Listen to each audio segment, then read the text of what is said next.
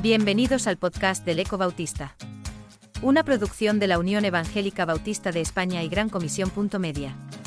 Puedes encontrar a este autor y otros muchos en 9.org o en tu plataforma favorita de podcast como Spotify, Apple Podcasts o Google. En esta entrega, Lola Calvo escribe sobre la pasión por el prójimo y la situación en Marruecos. Una sacudida interminable, acompañada de un gruñido sordo, profundo, desde las entrañas de la tierra, dio paso a unos minutos en los que la fragilidad humana fue puesta a prueba. La montaña se precipitó sobre los tejados y las calles, arrasándolo todo. Como un edificio de naipes se derrumba ante el menor soplo, todo cedió sobre los habitantes en plena noche. El suelo recibía un amasijo de piedras, palos y arena. Muchos pueblos al pie del Alto Atlas sufrieron el mayor impacto de un seísmo de magnitud 6,8. Más de 72 kilómetros al suroeste de Marrakech se pueblos y carreteras. Nada quedó en pie. Surgió el pavor y se tambaleó la esperanza. El terremoto de Marruecos que comenzó este 9 de septiembre de 2023 ya rebasa los 2.681 muertos y 2.500 heridos, según cifras oficiales a la hora del cierre de esta redacción. En las primeras horas, los rescates han estado a cargo de los propios supervivientes que han escarbado entre los escombros con sus manos desnudas para desenterrar cuerpos con vida, heridos y también muertos. Posteriormente, el gobierno de Rabat dio luz verde a los Emiratos Árabes Unidos, a Qatar, a Reino Unido y España para intervenir en los rescates. Nuestro país ha enviado dos equipos de la Unidad Militar de Emergencias UME con los medios más sofisticados y los perros capaces de detectar vida a varios metros de profundidad. También los bomberos de Zaragoza forman parte de esos voluntarios experimentados que pueden conseguir coordinar a quienes intentan salvar vidas o rescatar los cuerpos fundidos con los escombros. Asimismo, se les unieron los Bomberos Unidos sin Fronteras y profesionales sanitarios de Madrid, Huelva y Córdoba. Los primeros auxilios aún después de tres días no han podido acceder a todos los puntos clave. Los heridos se acumulan envueltos en mantas sin que nadie pueda mitigar su dolor. No hay medicamentos ni personal sanitario. Hay poblaciones donde no queda una casa en pie. No hay comida, ni bebida. Las carreteras de acceso a estos lugares tienen sobre ellas toneladas de escombros y cortes que no permiten el paso de los vehículos. Cien kilómetros requieren hasta siete horas para recorrerlos.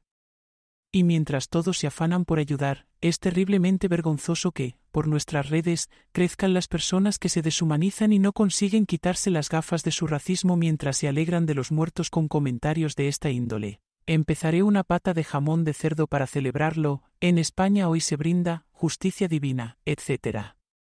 A otros se les ve el plumero de su degeneración política, mensajes sesgados y camuflados detrás de la ironía y la burla haciendo gala de una despiadada insensatez y un egoísmo sin límites. Frases tan indignas como crueles, ya se están cociendo unos milloncitos de ayudas para Jovenlandia, lo peor es que ayudará más a Marruecos, bueno les ayudaremos porque es nuestro dinero. Al tiempo, la lucha contra reloj tiene tintes dramáticos. Las estructuras están formadas por materiales de construcción que no permiten que se generen espacios que protejan a los atrapados. Es evidente que merma la posibilidad de sacar con vida a los soterrados. Como siempre en toda tragedia natural, son los más pobres los que más pierden. Para ellos la tragedia cobra una mayor dimensión ya que si sobreviven, se encuentran sin medios para volver a empezar. Aparte de las pérdidas de familiares, sus propios destrozos físicos agravan su capacidad de reacción si no es con una ayuda suplementaria. Hermanos, no tenemos ni racismo, ni problemas que nos hagan repetir barbaridades ni reproducir eslóganes fóbicos que niegan apoyar a quienes no son parte de nuestra patria.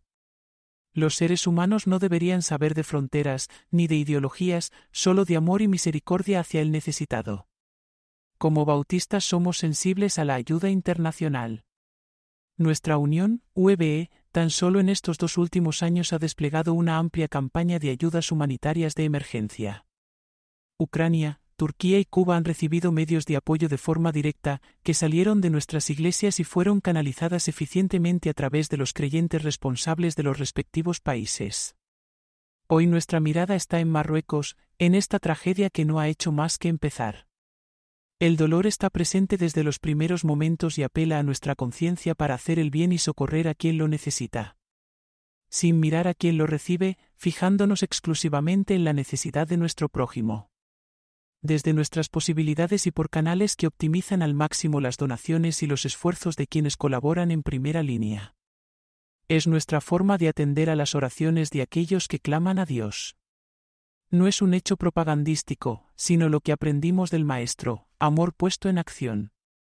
Os animamos a no mirar de soslayo a esta emergencia que pronto dejará de acaparar las primeras planas y que, sin embargo, será más trágica cuando ya enterrados los muertos, pasada la emoción que sustenta los corazones, llegue la mirada a lo práctico y la necesidad de sobrevivir, sin un techo y sin la atención básica para salir a flote.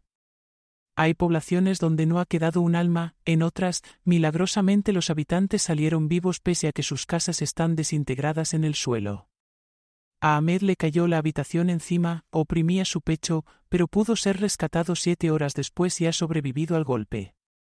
Muchas de estas poblaciones de altura tendrán que aguantar la inminente llegada de las temperaturas invernales y me pregunto, ¿cómo resistirán si nadie les ayuda? En las zonas más afectadas se intensifican los trabajos de rescate mientras entierran a sus muertos y en medio de tanta desolación, en Talet en Yaakov en la provincia que registra más víctimas mortales, donde apenas queda un edificio en pie, ha nacido un niño. Nació la esperanza y se pusieron en acción ayudándose los unos a los otros. Miran al cielo suplicantes, tienen muchas heridas que sanar mientras dan gracias por haber sobrevivido. No dejamos de orar sabiendo que esa vía cruza obstáculos insalvables. Ahora es tiempo de dar apoyo a nuestros hermanos y a través suyo poder llegar a cualquier persona. Confiemos en la dirección de nuestro Padre que nos va a permitir atender como buenos samaritanos a quienes hoy nos necesitan. También sabemos que multiplicará los recursos y la bendición. A Él sea la gloria.